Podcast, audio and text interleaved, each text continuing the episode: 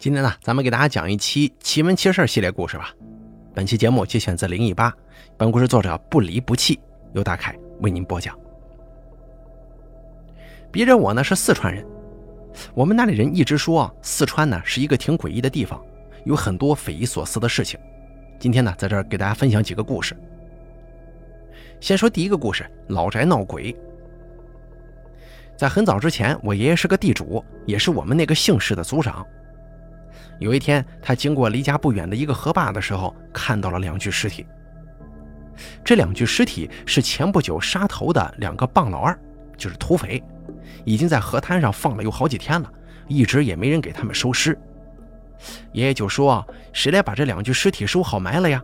埋好以后，我给他拿钱。”一听有钱可以拿，这才有人出面把尸体给处理好了。可事情没过几天，家里发生了异常。我们家的狗不知从哪里叼了两个人头，跑到了院子里来。家人忍住恶心，把它拿出去埋了。可是没过多久，狗又把那两个人头给叼来了。从那以后，家里就怪事不断了。首先是奶奶在厨房做饭的时候，听到外头有人敲墙壁的声音，可是出去一看呢，却又没人。在屋子里的时候，会忽然从外面嗖的一声飞进来一根树枝，出去看看还是没人。以至于发展到后来就更离谱了，厨房案板上的碗呐、菜刀什么的会自动飞起来几尺高，然后砰然落地，搞得家里人心惶惶，不可终日。最后只得去请了一个道士来家里做法事。这个道士刚来的时候啊，给他做的饭都飞到空中掉下来了，弄得饭这道士也没吃成。随后道士就对空中说：“哎呀，你不要着急嘛。”我既然来了，自然要给你办个交接的。什么意思呢？就是我既然来了，自然要给你个说法的。然后就做了法事，叫我爷爷到那两个棒老二的坟上去烧了很多纸钱，这些事情就再也没发生了。据那个道士所说，我们家闹的那两个小鬼呀，就是被杀死的棒老二。我爷爷说要给钱的时候，这两个小鬼就在旁边，以为是说要给他们钱。结果左等右等都等不来，就跑到我们家来闹了。我出生的时候，爷爷已经不在了，而我奶奶呢是亲身经历过这件事情的。我小的时候，她就经常把这个当成一个故事讲给我听。从这来看呢，不止人爱钱，这鬼也爱钱呢。再给大家讲下一个故事啊，风水。在这个故事里，会有两个传奇人物出场。一个是我岳父，退伍侦察兵，参加了对越自卫反击战，从死人堆里爬出来的。没结婚以前的生活轰轰烈烈，结婚以后日趋平淡。第二呢，是一个还了俗的老道士，这是一个更加传奇的人物，他可是我所知道的唯一的一个真正高人，青城掌教的师弟。关于他俩会有很多故事呢，咱们言归正传。我岳父有一个发小，跟老道士是一个镇的。零三年夏天的时候，这个发小家修房子，我岳父去老道士那里的时候，就把他拉过去帮他那发小啊看看新房子的风水好不好。远远能看见房子的时候，我岳父就指给老道士看，说那个地方啊就是他发小新修的房子了。这老道士一看之下大吃一惊，就说：“这是谁给看的地基呀？啊，贝雅象牙，这寡妇当家，这家要出大事马上会有血光之灾。”要死一个男丁的，我岳父听了之后赶紧问：“有没有什么办法化解呀？”老道士说：“土早就动了，房子也修得差不多了，这事儿没得解了。”然后两个人没走到地头就打道回府了。老道士这个说法呢，我岳父是一直没敢讲给他发小听啊，怕人家听了之后生气犯忌讳。后来没过多久，房子修好了。发小不知道是不是因为太累了，觉得身体不舒服，去医院检查，结果出来之后不得了了，居然说他有先天性心脏病。这发小都四十多岁了，从来没觉得心脏有任何不舒服的地方。后来医院建议他动手术，说这个手术啊危险很小，而且做了以后就跟正常人一样生活了啊，也不会有什么后遗症。做手术的时候一切进行的也很顺利，过了几天都快拆线了。他还打电话给我岳父说：“你回来找我玩啊！”可没想到第二天他家人就打电话来说，当天晚上发生了并发症，很快人就没了。而老道士说的那番话，后来他们家人也知道了，新修的房子就没主人了，母子俩都搬到了成都去了。他儿子当时正准备参加高考的，也没去考，他一个姑父把他弄到了成都去上班了。去年回家过年的时候，我还看到过他们一起吃过饭呢。再给大家讲下一个故事：正午遇鬼。不知道各位有没有这个经验啊？最中午的时候反倒显得很阴森。我这从小啊，家长就告诉我，中午的时候不能到处乱跑，容易遇到不好的事儿。下面这个事儿是我堂舅舅的亲身经历。某一天，我堂舅去赶场，就是赶集。赶完集以后呢，正中午往家走，下午还有事儿嘛。为了赶时间，他就穿小路回来。小路的途中呢，有一段会经过一个小山包。这个小山包在我们当地一直传闻说不怎么干净，经常有人在那个地方遇到一些奇怪的现象，比方说只要走过那里就会莫名其妙觉得害怕，晚上打这过的时候啊，有时候还会听到好像有人在说话，但走过去就没人了。而我堂舅路过这个地方的时候就出事了，小山包上都是树，小路从树林经过，路边有一个小沙坑。中午的时候呢，树林没有一点声音，安静的很反常，阳光也照不到下头，显得阴森恐怖。他经过那个小沙坑的时候，忽然头一晕，失去了知觉。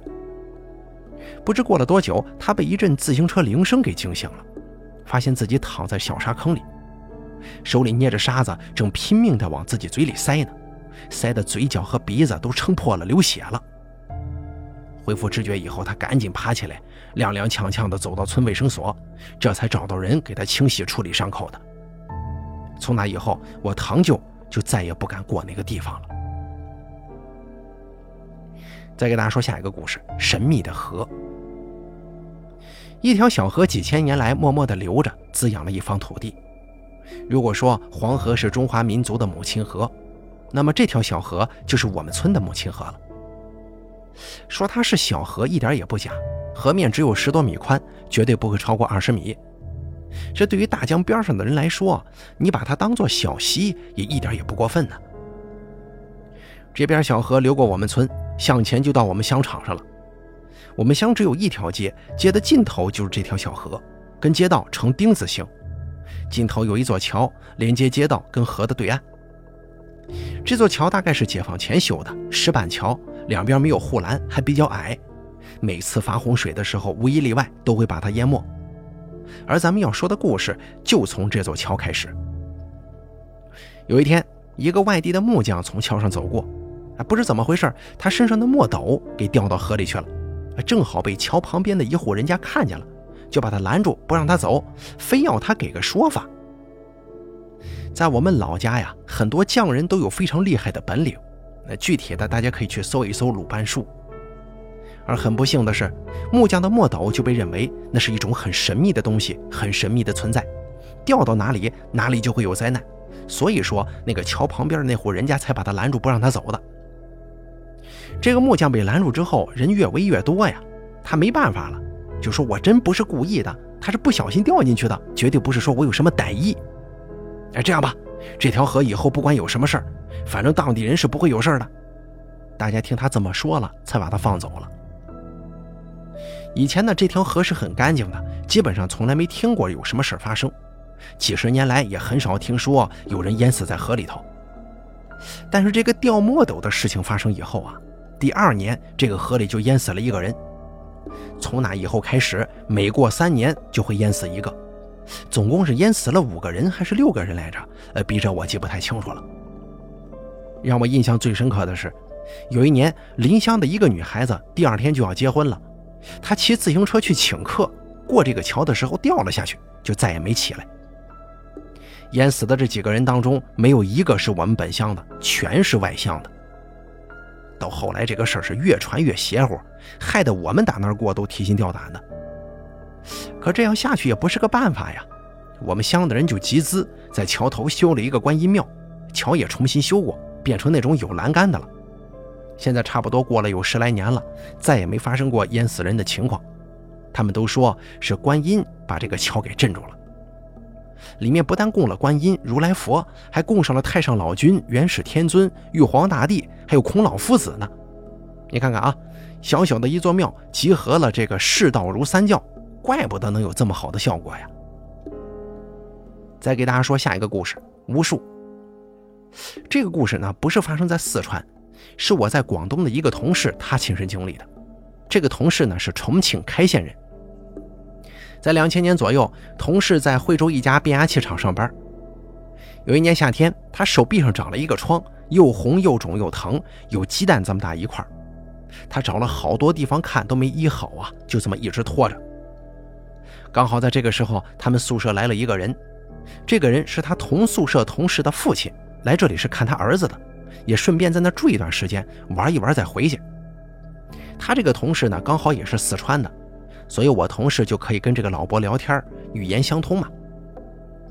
过了没几天，这同事跟老伯就很熟悉了，老伯也知道他手上长了疮这个事儿，就对他说：“你要是相信我的话，我就给你看看这个疮吧。”同事伸出手臂，这老伯右手食指对着长的这个疮画了个圈儿然后口里一直念念有词。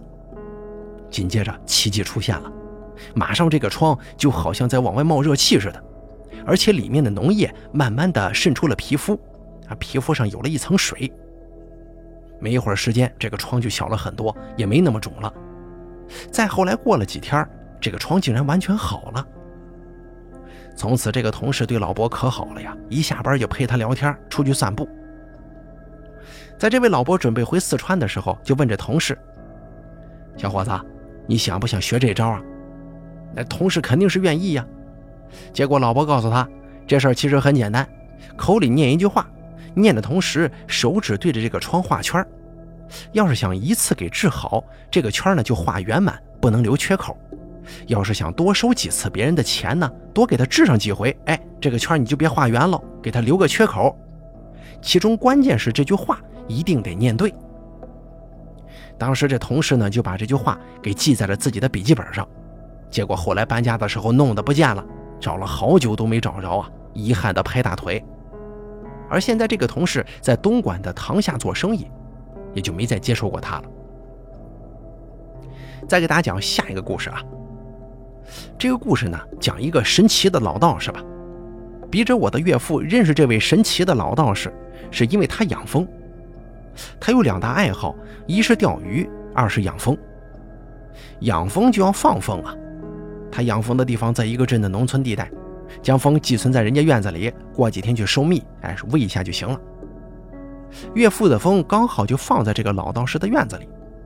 这个老道士还俗以后，终身未娶，家里就他一个人，平时一半的时间在青城山，一半的时间在家，也挺孤单的。并且我岳父这个人呢又能吹，一来二去的，他俩就混熟了。几年前，具体时间我不知道啊。岳父的老父亲病重，送到医院住了几天。医院的人通知岳父，人呢没得救了，回家准备后事去吧。那天岳父收蜜的时候，自然是面带哀伤啊。他这个神情被老道士看见了，就对岳父说：“你是不是有什么事儿啊？我帮你看看。”还没等岳父说有什么事儿呢，他自己就点了三炷香。点了以后看了看，就对岳父说：“你父亲没什么问题，不会现在就死。”一周之内一定自己就起床，而且他还有三年阳寿呢。我岳父听了之后非常惊讶呀，因为根本就没告诉他父亲病重的事回去以后，在第六天，岳父坐在他父亲的病床旁边打瞌睡，他父亲忽然就坐起来了，说他很饿，要喝稀饭。之后的事情就一如老道士所说，岳父的父亲又活了三年，零六年五一左右才去世的。自从这个事情之后啊，岳父就有些相信这个老道士了。后来又过两年，他老母亲病重，岳父赶快跑去找这个老道士，而这个老道士这回却告诉他：“你母亲阳寿已尽，没有办法了，明天晚上一定会走。不过有个方法可以延迟一天。”他让岳父第二天晚上抱着他母亲，不管发生什么事都不能松开。果然，第二天晚上，岳父就一直抱着他母亲。而那天晚上巧了，全城停电，又下大雨，再加上电闪雷鸣的。到第三天早上，他母亲也没有走，只不过一直处于昏迷状态。天亮的时候，他母亲张嘴吐出了一颗牙齿，这颗牙齿是他全嘴巴里面唯一的一颗真牙。岳父安顿好之后，又赶快跑去找这个老道士。老道士告诉他，昨天晚上已经将他的三魂七魄都收走了，只不过因为岳父煞气比较重，拿不走他，还留有一口气在。今晚是必走无疑，天王老子也保不住了。果不其然，当天晚上他老母亲就去世了。好了，咱们今天这个奇闻奇事就给大家分享到这儿了啊，比较简短。这是来自网络上的一个网友，他分享的关于发生在他身边的一些奇闻奇事，希望大家能够喜欢。咱们下期节目不见不散。